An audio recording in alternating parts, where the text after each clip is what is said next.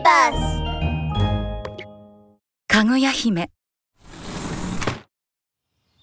昔々竹取の翁と呼ばれるおじいさんとおばあさんが竹の山のふもとに住んでいました。ある日町に売りに行く竹を切っていたおじいさんは向こうの方で一本だけ金色に光っている竹に気づきました。おや？こんな不思議な竹は見たことがない。町へ売りに行けばきっとおばあさんも喜ぶくらいおかずが買えるぞ。おじいさんは光る竹に近づいてそっと切ってみました。するとその中には大判小判の上に小さな小さな女の子が入っているではありませんか。なんと可愛らしいこんなところに一りぼっちでお腹も空かせているだろう。このままにはしておけない。おじいさんは女の子を手のひらに包むように乗せて家に連れて帰りました。まあ可愛らしいこと。私たちで一緒に育てましょう。そうだな。かぐや姫という名前にしよう。やがてかぐやと名付けられた姫はすくすくと育ちそれはそれは輝くような美しい娘に成長しました。その美しさは村から町へ町から都へと伝わりました。大変よ。今日もたくさんの男の人がかぐや姫に一目会おうと来ているわ。私は誰にも会いません。みんな帰ってくださいなあかぐや姫。まだ5人残っているよ。それも身分の高い貴族の人たちばかり。あなたと結婚したいのですよ。かぐや姫は仕方なくこう言いました。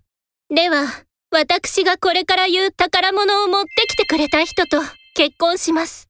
これまで誰も見たことも聞いたこともないものばかりでしたが、5人の貴族はかぐや姫の言う通りのものを探してくることになりました。どうだ？これがお釈迦様が天竺で使われたという石の鉢だぞ最初にやってきたのは石造りの巫女でした。ところが、すだれの奥に隠れたままかぐや姫は首を横に振ります鉢はすすで真っ黒に汚れていました姫が言うにはお釈迦様の鉢はキラキラと輝いているそうです。天竺までは行かれなかったのですね。次にやってきたのは倉持の巫女です。綺麗でしょ？蓬莱山の白玉の枝を持ってきましたよ。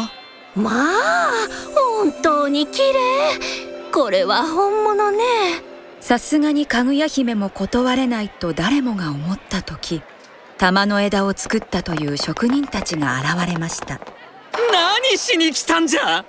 代金は後で払うと言ったではないか。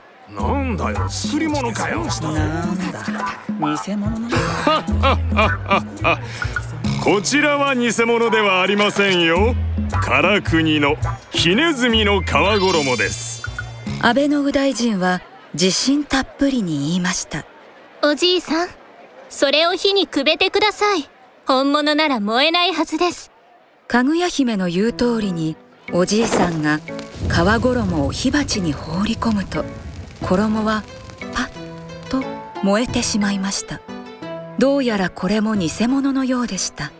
大納言大友のみゆき様あなたは何も持ってこなかったんですか？それが竜の首にかかってる五色の玉を取りに行ったのですが嵐で船が壊れてしまいました最後の一人磯の神中納言様はツバメの巣の中の小安貝を取ろうとして木から落ち大怪我をされたそうで今日はここまでにしましょうかこうして貴族たちはすごすごと帰っていきました。都の帝からも手紙が届くようになりましたが、かぐや姫は断るばかり。やがて、一年で一番美しい十五夜が近づくにつれ、かぐや姫は涙ばかりこぼすようになりました。姫や、ここの頃全く元気がないけれど一体どうしたの？実は私は月の国から来たのです次の十五夜の晩には迎えが来て一緒に月に帰らなくてはいけませんな、なんだって？いやいや、姫はわしらの可愛い娘。どこにも行かせないぞ。驚いたおじいさんとおばあさんは悲しんでかぐや姫と別れなくて済むようにと帝にお願いする手紙を書きました帝からお返事が来たわ家の周りを兵士で守ってくださるそうよついに十五夜の夜になりました。辺りが昼のように明るくなったかと思うと月からの使者たちが空に現れました。都から来た兵士たちは一斉に弓をつがえ死者たちに向かって放とうとしました。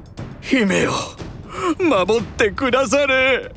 しかしどうしたことか力が抜けてしまい誰も弓を射ることはできませんでした。